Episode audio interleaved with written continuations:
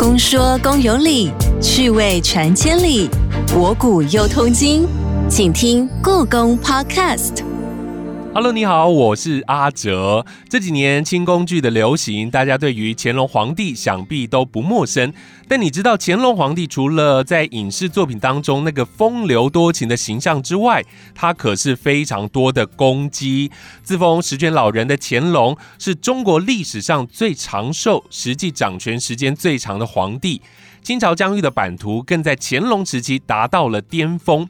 另外，他还是一位文物的收藏家跟鉴赏家，不管是在政治面还是才学上，乾隆都似乎是超群绝伦。但到底乾隆皇帝真的是天纵英才，还是传闻当中有夸大不实之处呢？今天我们就邀请到了乾隆的粉丝，他是乾隆钻石粉等级的哦。故宫器物处蔡庆良老师透过解析乾隆自己写的诗词，来认识这位极富传奇色彩的清朝皇帝。欢迎蔡老师，你好。嗯、谢谢阿哲，嗯、也很荣幸来到你的节目。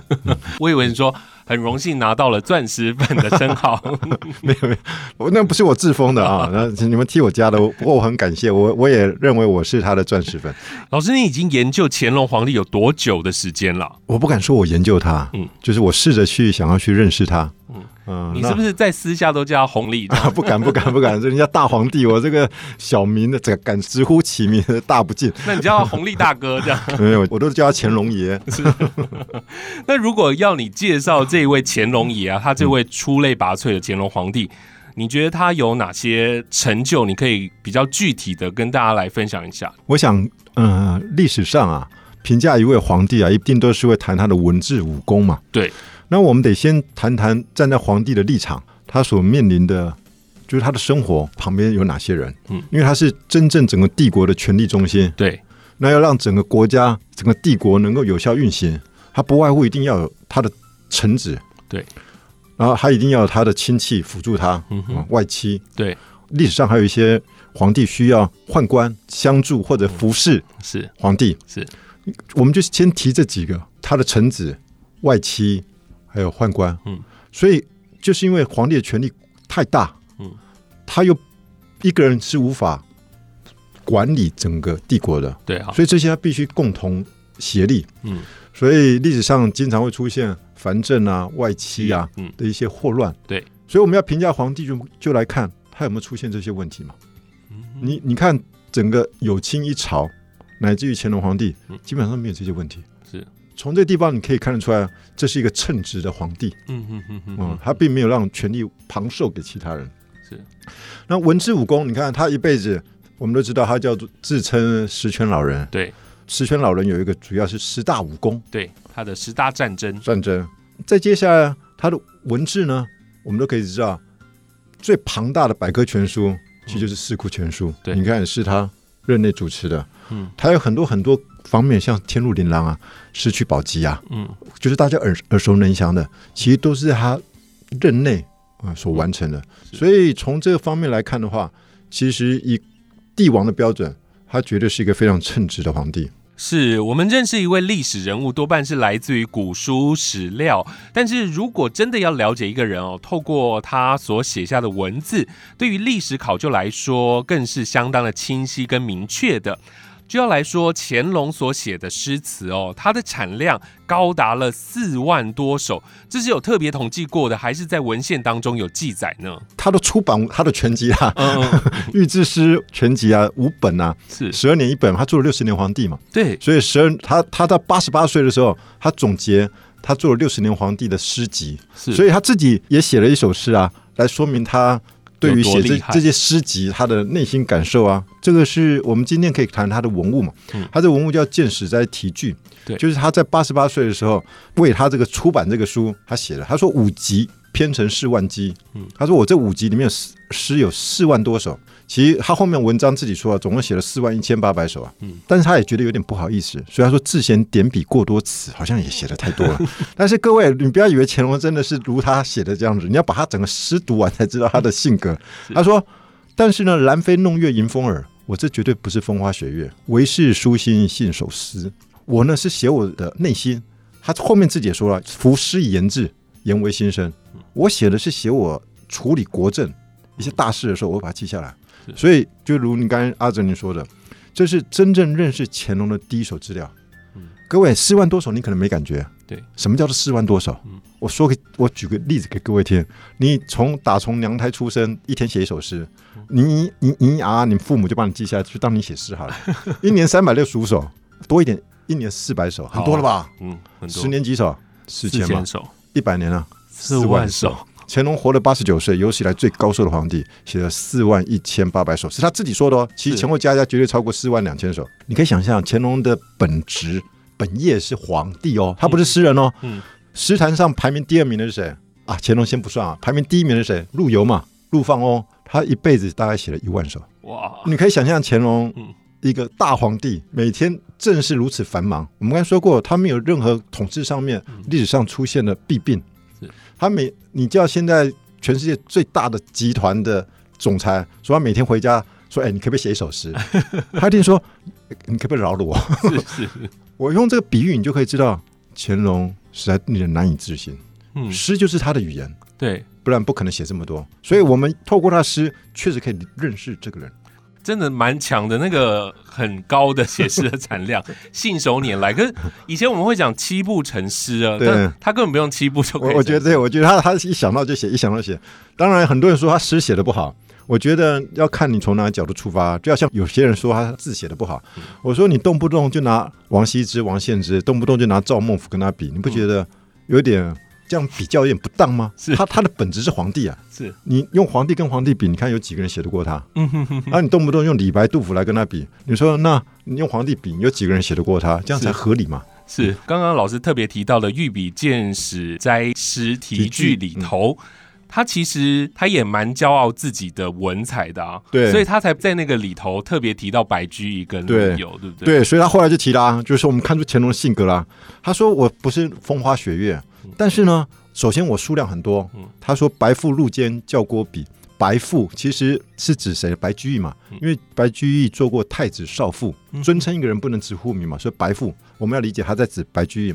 白富入监，因为陆羽做过军器少监，所以他称呼他为入监。是所以白富入监教郭比，就说我写你看我写的比他们还多。嗯然后接下来说，你们不要以为我只重量不重值哦，嗯我质也写得很好哦。是我那你们觉得谁写的最好？就李白、杜甫嘛。对啊我告诉你，他说李狂杜苦，亦舒淇，什么意思呢？在我看来啊，李白是很狂放的人嗯的诗风，杜甫呢就是苦，一个字来形容他。这两个虽然很厉害啊，诗坛的巨匠，但是我跟他们两个比起来，也有他们达不到之处，也有过人之处，所以叫做李狂杜苦，亦舒淇。嗯哼，但是呢，他后来想想说，好，好像写太多了。太骄傲了，他说：“我想想呢，我还是以后还少写一点好了。”他说：“自私此后应减作，还少写一点，慢使人平易逆诗。不要让你以为啊，我逆惑于写诗上面。其实我们以后看他写的题诗，大量题在文物上面。嗯，其实你看得出来，他都谨守本分，他很怕别人说他玩物丧志，所以他里面的诗句都会透露出他帝王的格局。是那所以真的是没有仔细去研究他的文采是不知道的嘛，对不对？就真的会觉得他就是在玩物丧志，因为我们过去其实很知道他就是在这些文物上面去抒发，然后去鉴赏。他明明就是日理万机，那么多事情要做，但是他却还可以花那么多时间在这个文物上面。是，其实某些文物上面的这些文字，就可以真的可以体会到。他不是在写诗，我是 在对。抒怀这样子，我是在治国。对，就是很多人说他诗写的不好，其实很难说。我们就举个例啊，我们来看看他，他收藏了文物之后，他诗性大发，他怎么写这诗？像故宫有一万五千件玉器，嗯，现在我们院里面定为国宝的，总共只有八件。哦，那我们今天正好有一件是乾隆非常喜欢的，我们也正好是我们定为国宝。嗯，那并不是因为乾隆喜欢我们定为国宝，是因为我们定为国宝正好乾隆也非常喜欢。嗯，这一件呢是一个玉龟，是距今五千年前，你把它想大概五千年前吧的玉龟，长期要像后来连续剧皇帝拿来跟大臣拿在手上的物板，是这是物板的原型。哦，因为它是物板的原型，在整个礼制上面，它具有关键的位地位。嗯，尤其它又是早期原型，嗯它的制作又是极其精致，嗯嗯嗯，所以它定为国宝是理所当然。是那乾隆真的是有文物修养的，他看多了，一看就知道这件是宝贝。是我们刚才说过，这件玉器啊，它本来是白色的玉料，非常温润。嗯那因为年代久远，盘玩或者是埋藏在土里的关系，它会受沁。沁就是三点水一个心。其实说的好像很复杂，其实很简单。你到海边去晒太阳，晒晒皮肤会变黑。嗯，所以你那个玉器埋在土里或盘磨之后，它颜色有点泛黄。哦哦哦，像我这种没有文学修养的人，就是说你看看起来白白的，然后有点带黄色。黄。黄的，脏你看，脏我们来，看，我们来看 看乾隆怎么形容它。嗯。因为乾隆忍不住就在上面提示啦，他就说：“你看这件玉器啊，他说方水生瑶锦，其实他开始用典故了，因为古代人认为有个地方叫方水，它会生美玉，但他也不说美玉，他说瑶锦。是。啊，很美啊。那这一块玉怎么样慢慢慢形成的呢？他说、啊、白云母，他说云英其实就是那种矿物，是。一层一层，岁月慢慢慢慢慢慢堆积。我喜欢举个例子，就好像《小王子》里面那个玫瑰要出场了。嗯哼，你看它，它是一点一滴装扮，仔细的装扮，生怕有一点地方，呃，就没有照顾到，总算出场了。嗯然后还觉得自己打扮的不够精致。你看乾隆怎么形容这个过程？他说：“那个云阴尽已余。”各位听众不太好意思，因为乾隆啊，他有时候用字啊，有时候拗口。他说：“那云阴就你把它想成白云母，慢慢慢慢在那堆叠，静静的在那边堆叠。”嗯。然后过了好长好长时间，慢慢慢慢的变成少女一样丰腴的肌肤，是。所以说云阴尽已余。所以到他手上之后，他怎么形容它呢？他说这块玉被做成玉龟，就好像一个细致的白色脂肪嗯。被切开了，对，所以他说解仿，脂肪切开。切。开，然后乾隆也词穷了，不晓得怎么形容他，所以他说解仿稀可遇，没办法形容。嗯但是我们我刚刚不是外面有点带黄色的吗？是我你看我是说带黄色，乾隆说如果跟我同时，他就说你实在太没水准了，用词不当都不会形容。他说呢，这种带黄呢，好像刚蒸出来的栗子的颜色，还要刚蒸出来的，微微带黄，很美。所以他说啊，真栗蒸出来的栗子，得成无，从来没见过。当然，这是诗的上半前四句，啊，后面四句当然就开始用帝王的格局来说了。但是我们这里呢，先暂且不表，我们只要说乾隆他的文学修养，是他在日理万机之下，在很短的时间之内，因为他不可能嗯像我们一样天天在那边盘玩，他在很短的时间之内，对于他的感受，马上用诗写出来。实际上，对实际上是很有文采的人。他那前面几句每一个字的雕琢就可以把嗯他拿到的这个文物嗯描写出来，我们。刚才只说了二十个字而已。对，后半段就会变成他要讲他的治国。对，其实乾隆很多诗啊，我们看以后今天或许没办法讲那么多，因为他毕竟写了四万多首。嗯，但是一言以蔽之，他永远没有忘记他是皇帝，对，所以他最后面其实还是讲真正的帝王格局。嗯我们要先讲从他后面自己写的文字，我们可以知道这件作品是别人呈上来，嗯然后跟乾隆皇帝说，这应该是唐肃宗，就是唐玄宗的儿子唐肃宗的时代，有人从南方楚州送上来的祥瑞，嗯哼，叫做元皇天福，是。外面不是带黄色吗？对。天上降下的祥瑞，嗯。所以元皇天福。乾隆，你看皇帝的格局出来了，他说啊，你们不要附会这些、啊，没有意义，嗯哼，因为我大清国本身如何不需要用这种。外加的东西来附会嗯，所以他对我而乾隆而言呢，我看到这个玉龟，就像你们在连续剧看到雾板皇帝跟大臣拿雾板一样，其实我看到他就想到之前的三王的礼制，是就看到了像孔子、孟子这样的君子嗯。他的原句怎么写呢？他说：“你看，犹见先王志，如逢君子如。”所以呢，你不需要拿那故事来糊弄我。嗯，所以他怎么说？他说：“何须简唐史，唐代的历史嘛，嗯，富会许天福。”对，不要说那在那边说这些很神奇的故事，我乾隆根本就不会听到这些故事而有所心动。看嗯看出来没有？是我们读乾隆诗啊，你要理解，他经常会形容他。嗯经常会用一些很深的典故，因为乾隆自认为学问很好，嗯所以他喜欢卖弄学问，他真的有点这种倾向。卖弄学问的最好时间就是写诗、是填词，嗯因为诗词是最精炼的语言，嗯你用最简短的语言，就像我举个例，大家我一讲说一饭千金，一字千金，你看嗯我我后面故事不要再说了，我们所有人都知道我要说什么。对，对于乾隆这种饱读诗书了，他用的典故太深刻。我们如果没有读过那些书，嗯你根本就不晓得他说什么。所以乾隆最喜欢卖弄学问，所以我读他的诗最痛苦的地方在于我的学问太差，经常读了好像在读天书一样。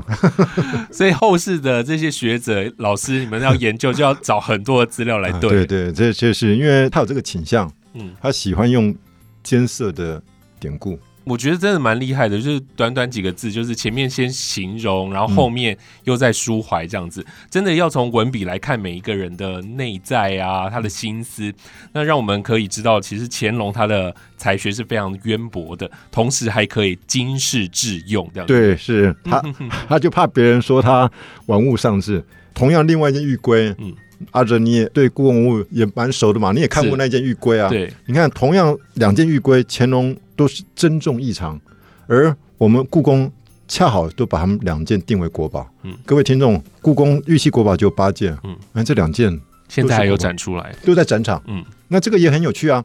我们刚才谈的是乾隆，他喜欢题诗作词，对，然后喜欢用一些深刻的典故。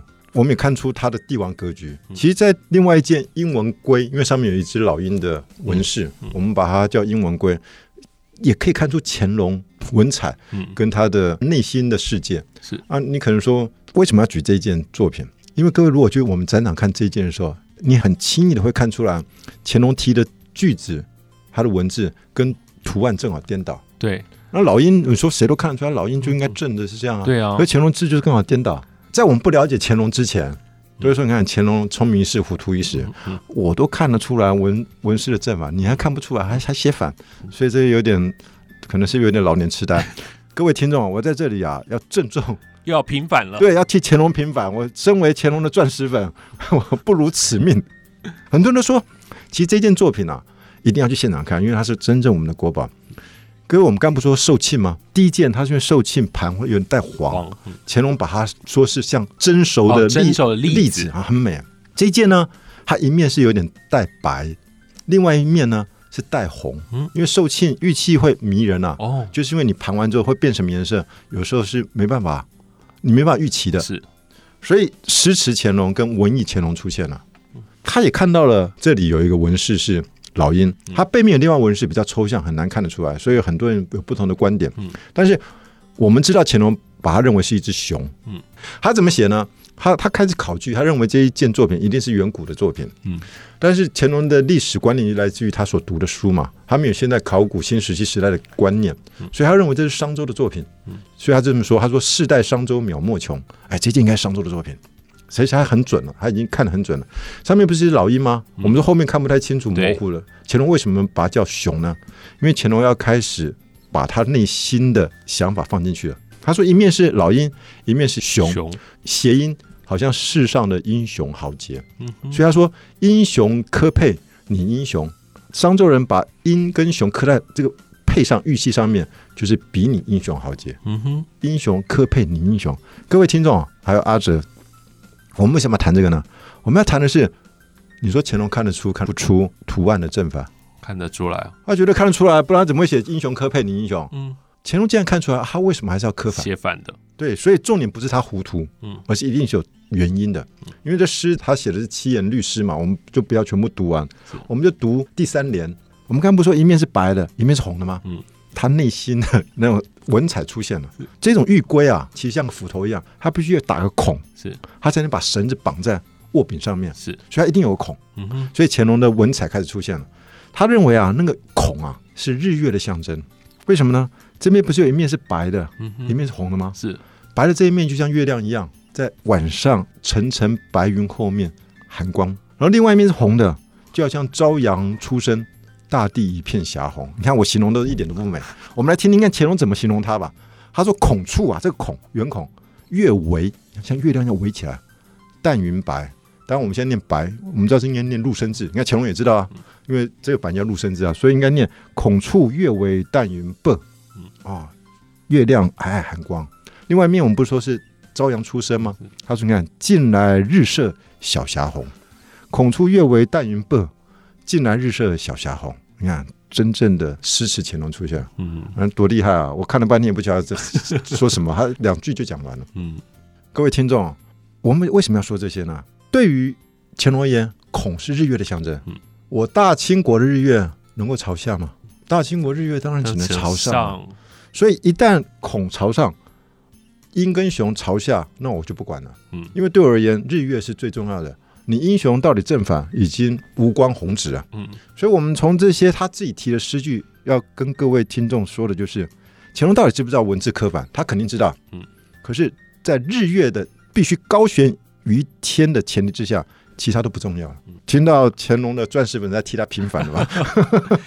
乾隆写下去的文字 就是正的啦，所以英雄是不是反的我就不管了我了。不在乎。为什么知道他是刻意的？就是因为在这个文字上有描述这样子。，因为他都写在上面了、嗯，他一定会说啊，你们都不读，只有这个姓蔡的读，那 那我也没办法。文采真的太厉害了。对啊，不过呢，乾隆其实他很骄傲的事情，就是刚刚老师也特别提到，他平定了大大小小的叛乱嘛，那让清朝的疆域版图达到了巅峰。这件事情呢，我们先进段故宫爆卦单元，待会我们回来就请老师来聊聊乾隆时期的军事实力。故弄玄虚，真有其事。故宫爆卦，你来猜猜。在古代皇帝中，乾隆皇帝对于石头的偏爱可谓是独树一帜。当年下江南时，就有一块前朝发现的巨石令他喜爱不已，不仅多次赋诗题刻，之后更将这块西湖巨石的原名与乾隆题诗转移到另一块青金石上。你知道这块令乾隆喜爱有加的石头石壁上题的名称是什么吗？A. 神韵石，B.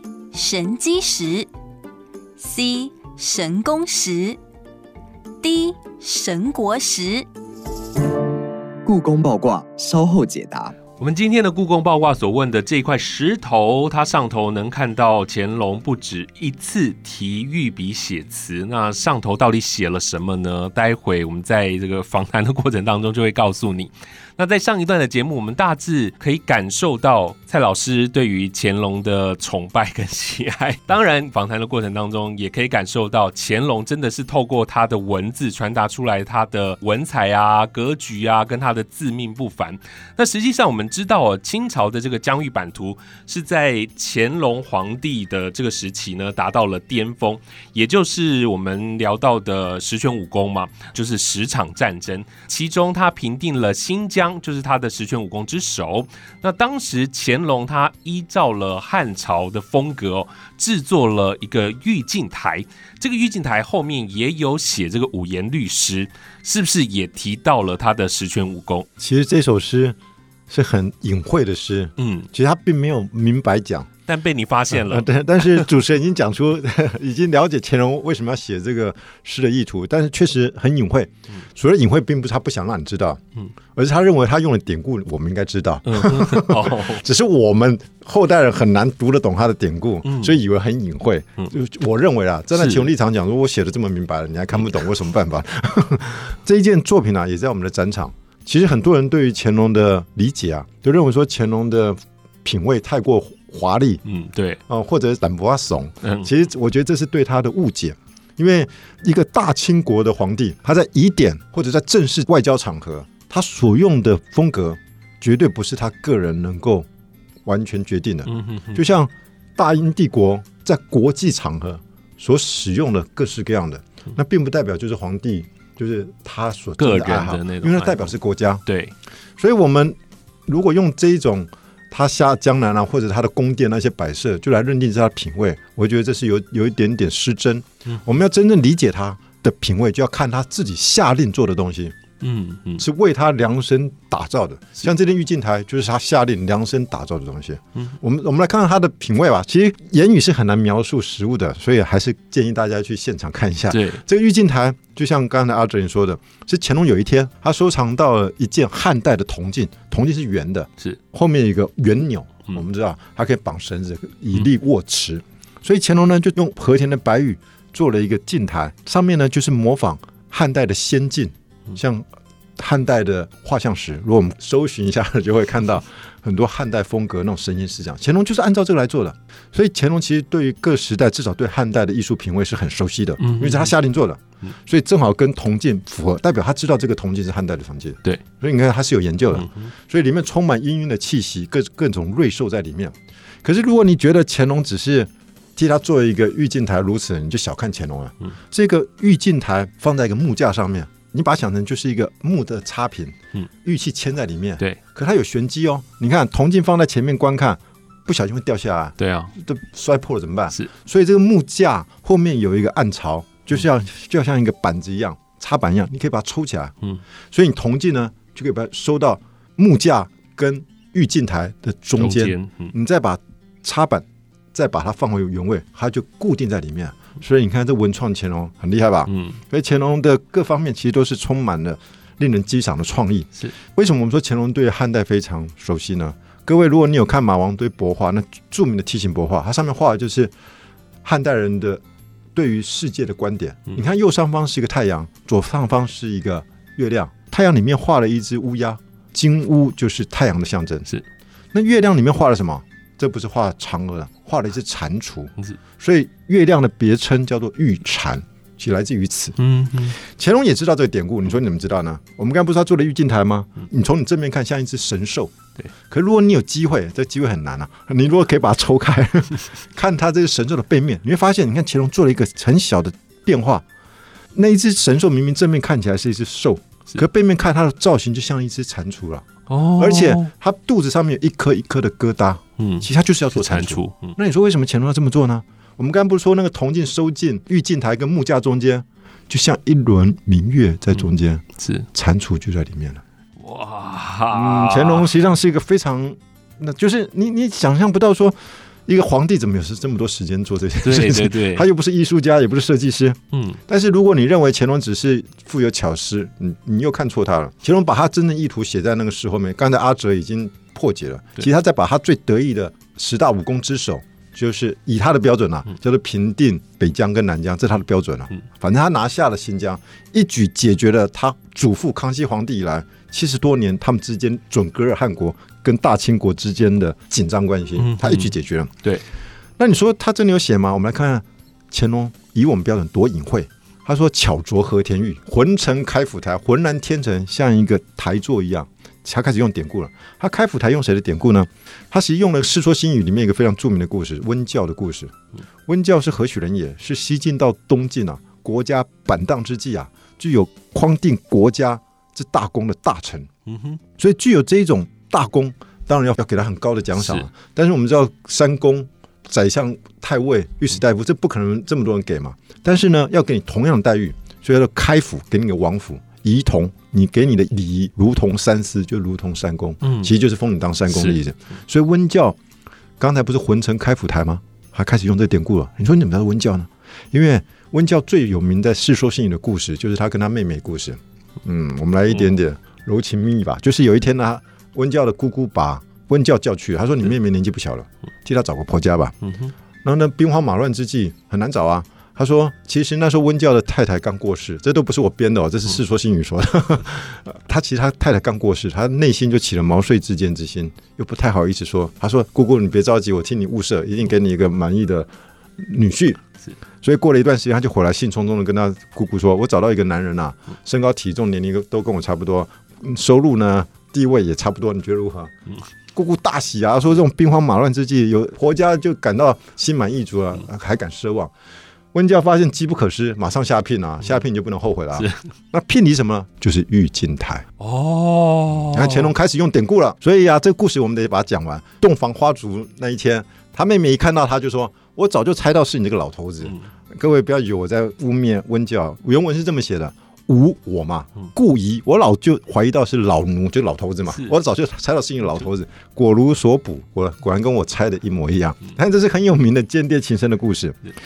但是各位听众啊，这个故事有最重要是在最后一句话，乾隆用了这句话，一般人不会注意，因为他开始交代了玉镜台的来源。嗯哼，他说玉镜台啊是温教跟随他舅舅北伐刘冲政权的时候所得到的战利品啊。乾隆其实要说这句话，我们再把刚刚乾隆说的那句子吧，他说巧琢和田玉，浑成开府台。你怎么知道是温教的故事呢？因为后面说了，他在描写个少女的内心，采花出未试，纳聘亚土差。嗯，少女在花园里采花，有人来下聘了，她心里在砰砰乱跳。提亲下聘到底是谁啊？这个就典型温教的故事了。嗯那你说从这里看得出来，不是乾隆就是就是像连续剧演的一样吗？就是花心大萝卜吧，还是什么？所以你看错了乾隆。乾隆后面开始交代了，他说啊，民以辟邪镜。他说我做这御镜台是要放进我刚才说的汉代的辟邪镜。嗯他呢吉祥如同赵氏碑。赵氏碑是哪里的国宝呢？是西域今天乌兹别克斯坦沙马尔罕的传国宝。嗯哼，这语出明太祖本纪，不用管它哪里来了。赵之可以洞察世事。乾隆为什么要说这个？还记得温教的故事？乾隆其要用的是最后一句话：“玉镜台是温教北伐刘聪政权得的战利品。嗯刘聪是谁啊？刘聪是匈奴人。那你说什么姓刘呢？因为匈奴在东汉的时候进入了长城以以南，过了几代之后，他们就以汉人自居，这很正常。嗯。就像俄罗斯以第三罗马帝国自居，这是很正常的。所以呢，他觉得西晋到东晋乱了，所以他以汉人正统自居，嗯。要复兴汉室，所以他刘嘛，刘聪。是。那我们要谈这个呢，乾隆我们刚才说乾隆的十大武功，他最得意的就是拿拿下了新疆。新，疆，所以呢，乾隆其实不止做了一件，他其实做了一对嗯，一百一币都在我们库房。乾隆最后怎么说？奇珍非所许，我做一白一碧，用你们和田美玉所做的镜台，不是用来夸耀的。为什么呢？我就像温教一样，把你们北疆、南疆拿下来，就像他去北伐匈奴人一样。嗯我今天用你们的和田美玉做了一白一碧的玉镜台，当做聘礼，把你们娶回来。所以奇珍非所许，为是是招来。远人不服，则修文德以赖之。所以你们北疆、南疆变成我大清国的领土，乃天意之一归。嗯，看出乾隆的格局了吧？是 乾隆的格局、气度、能力，其实绝非我们现在一般人能够想象。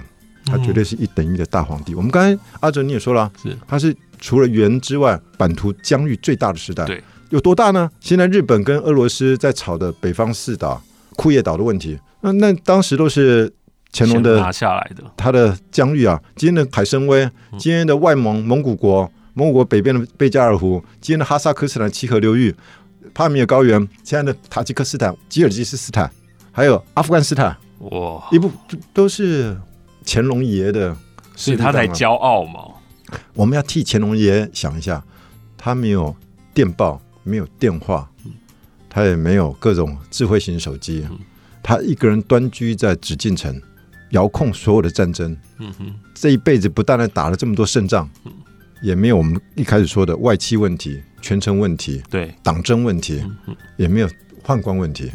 这是何许人也？还收了有史以来最多的文物，写了有史以来最多的诗。嗯我难以想象这到底是什么人。我同事都说他是外星人，我觉得也蛮有道理。太强太强了。所以在这个玉镜台里面，可以看到他对于自己的攻击是非常骄傲的。嗯那另外，我们今天的故宫爆卦，它也跟新疆版图有关系，对对不对？对，是为什么呢？因为神韵石它实际上你现在看到的是青金石，青金石全世界只有几个地方产，非常非常局限在某处。最重要的产地在今天的阿富汗东北。嗯，现在的阿富汗跟中国是透过一个叫瓦罕走廊的嗯，跟新疆连在一起。是，还有过瓦罕走廊就是喀什，喀什是什么地方？我讲喀什没人知道，其实就是士令苏勒出飞泉，就是苏勒。嗯哼，老我看苏，不是颍川空十九，这个是古代重要的地方，所以它到现在还是重要的地方。所以呢，青金石你说看起来没有感觉，各位啊，如果你去欧洲，在化学颜料蓝色还没有制作出来之前，你看那些壁画那些底色，青金石的颜色，或者是伊斯兰世界最常用这种颜色，嗯，那些都是用青金石的粉末磨出来哦，涂上去的。是，其实你看到青金石，它的价格就像你看到涂满了黄金是一样的，哦，那是珍贵异常的矿物。嗯，所以乾隆有一个这么大的青金石，对，从阿富汗斯坦，今天阿富汗斯坦运到了北京，他当然得意万分了、嗯所以他虽然那个神韵石上面提的诗是他下江南在西湖所提的句子，但是他后来把它写在这里也理所当然。为什么呢？因为他他句子其实是蛮符合的。嗯嗯嗯嗯，那我们来看看乾隆为什么他把他在西湖提的诗放在这里，我觉得蛮合适的。对，他就说移来不借五丁川，就说我把这个石头啊移到这边来，不需要用五个大力士嗯搬到这边来，现在开始用典故了。是，各位啊，其实乾隆确实是用很多很多典故，这些典故都很有趣，而且你们都可能都听过，只是你没有想到乾隆用在这里。嗯乾隆意思说我把这个石头运在这里来，不需要五个大力士，就它就自然来了。他用了哪个典故？五丁啊，五个大力士，他用的是公元前三百一十六年秦惠文王的时候，越过今天的秦岭嗯，大巴山，是，把今天的四川拿下来一一段重要的历史，这是非常著名的历史。因为这是秦国关键的时刻。公元前三百一十六年，当时的秦惠文王召开一场御前会议，嗯。参加的人两个重要人人物，各位听众都认识，一个是张仪，是，就是提倡连横的张的张仪，另外一个司马错，你说司马错一般人比较不熟，司马错如果是第一代，他有一个非常著名的九代孙是谁呢？就是太史公司马迁，嗯，OK，呃，著名家族。是，张仪呢，既然是提倡连横，他说我们就东出潼关、函谷关，就在函谷关那边韩国拿下，一举就把东方六国打得密密麻麻，嗯 就行了。司马错是不行不，行，他说我们的国国力还没有那么强，而且你这样子会冒天下之大不讳，你会像会回复到当年苏秦呃合纵联合来对付我们。我们呢，因为趁这机会把今天的四川拿下来，因为四川对他们而言是蛮荒之地，对你拿下来他根本就不会在意。嗯，而且四川呢是后来天府之国，我们只要经营的好，那是我们的重要粮仓。确实也是啊，你看拿下来之后，都江堰、李冰父子把它修好，到现在都是重要的粮仓啊。嗯，所以司马错说了一句重要的话，就是秦国从三百一十六年到公元前两百二十一年，将近一百年的国策，嗯嗯，最后由谁来执行？由秦始皇来执行。是，他说啊，因为四川到湖北就长江三峡嗯，沿着长江可以下去，湖北是今天的楚当时的楚国啊，嗯哼，所以他说得蜀，如果我们能够得到了四川，得蜀必得楚，是，沿着长江下去，楚国就是我们的、啊嗯，而楚国是当时东方六国的最大，最大的国家，所以楚灭，我就把它灭掉嗯，则天下并矣。我只要把楚拿下，天下就是我。你看，接下来一百年，当然秦惠文王一定说善，好说那你就去打吧。所以接下来一百年，你看整个秦国的国策就是以这一次的会议的决议在执行。嗯那我们把问题拉回来吧。秦惠王说：“司马错，你说的很好啊，那你去带兵去打吧，你不要只会说不会做。”所以呢，秦惠王用了一个计策，他就跟蜀王说：“啊，我有五头石牛，这牛啊，我要送给你。这不是普通的牛，是神牛哦。它上厕所出来是黄金哦。哦，那我们知道四川跟关中就是秦国，其实是很难通的。蜀道难，难于上青天嘛。李白这么说，他说：“你看，尔来四万八千岁，四万八千年来都没有通啊。嗯尔来四万八千岁，不与秦塞，不与关中盆地往来嘛，通人烟。西关太白有鸟道，可以横绝峨眉巅。就是峨眉就是四川嘛，只有鸟可以飞过去。嗯所以怎么过去呢？他说：地崩山摧，壮士死，然后天地实战相勾连。李白也用了这个典故。所以蜀国贪图那会上黄金的石牛，牛就派了五个大力士，沿着石牛的路径开了一条天梯实战的险要的路。开完的时候，秦国的大军也就跟着进来了，所以蜀国就灭了。所以你看，乾隆想说什么？秦惠王花了这么大力气，好不容易开凿了出了蜀到秦的道路，我呢把这个神谕是移来啊，不用那么复杂，不借武丁川，我大清国十大武功一举就把出青金石的阿富汗都变成我的势力范围，他很嚣张啊！对哦对，这样讲这样讲我的乾隆，我也不太好意思。你看说，你看他他果然是壮志愁云，那个不可一世啊！是，可那个时候是乾隆二十七年的时候，然后后来在乾隆三十年的时候又有一篇在上面，对不对？所以我说他很他实在时间很多，他提不是代表一次提完啊，他是今天说哎拿出来，我想看看看就提示啊，对，然后就收回去了，然后过了几年哎再看一次又提示了，所以乾隆就这样，所以他过了两年他又重新提一次诗，是，他又描写这个石头，就像刚才那个玉龟一样，他都会先描写它。嗯，他说鬼石真如鬼丈夫，那个嶙峋的山石就像一个大丈夫一样。嗯哼，遥年题诗半模糊，几年前提的已经看不太清楚，那、没关系，我重提嘛。嗯他说新诗夜已行行乐，有人还在旁边提了新诗，他在讲西湖那一块石头了，嗯那、没有关系，何不游今是西湖？各位啊，他开始用典故了。嗯，乾隆书法其实写的很好。极其喜爱二王的书法，是，所以他才替他做了山西堂嘛。没错各位听众，我每次跟现代人说山西堂，他说啊，那那不是吃饭的地方吗？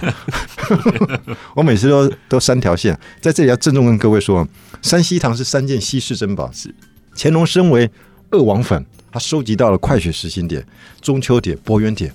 哎呀，稀世珍宝，他当然要珍而藏之啊！我们珍而藏之放在保险箱啊，皇帝才不这么做，他就替他盖了一个房子，叫做山西堂，三件稀世珍宝嘛。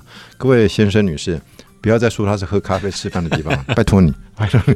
他既然这么崇拜他，是王羲之最著名的是《兰亭集序》嘛，很多人认为说他可能是在昭陵或乾陵，昭陵就是唐太宗的陵陵墓，然后乾陵就是唐高宗跟武则天的合葬墓，现在搞不清在哪，但是一般认为可能在里面，但是原件我们是看不见的，我们现在看到都是后面的临本或摹本或刻后刻本。是，但是呢，《兰陵集序》有一些很著名的句子，“何不由今世袭乎？”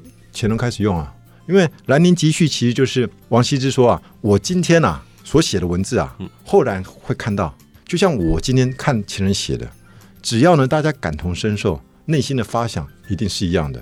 他他说后之世心亦由今之世袭，前面不是写说我前面的诗也模糊了，对，现在又提新生，没有关系啊。那我我就套王羲的句子来说明我对于人生的观点吧。乾隆字里行间之间，他用了很多很多很多的典故。对，怎么那么厉害？就是他的典故是他看了这个石头，他有写一次的典故，等到下一次再看到这个文字，就是一加一了，然后再写了一篇这样子。阿哲啊，今天我们一刚开始不是讲两件玉龟吗？对其，他他玉龟都至少提了两次，我今天只是讲他提了一次而已。是哦。我们今天讲到的这些文物啊，现在都有展出。。对，全部在展场。大家真的要带放大镜，因为我上次去看啦、要研究那个字其实也不容易。这样子，你带放大镜，你慢慢研究那个字，你就知道今天老师说的这样子。嗯，真的很开心，老师能够跟我们分享那么多。因为乾隆皇帝在我们过去的节目当中，真的是登场率极高的一个人物、哦。不管是从他的文物收藏啊，还有鉴赏或者是创作，我们就可以发现这个大收藏家他的品味以及他的爱好。那今天蔡老师更带着大家从乾隆的诗词作品去发现他很不一样的这一面。是希望大家听完节目以后去故宫看文物的时候呢，相信就会对乾隆所题注的一些文字有更多的认识跟欣赏。今天非常谢谢老师来到节目当中，谢谢。谢谢阿哲，谢谢各位听众。今日参观时间已结束，敬请期待下集故宫 Podcast。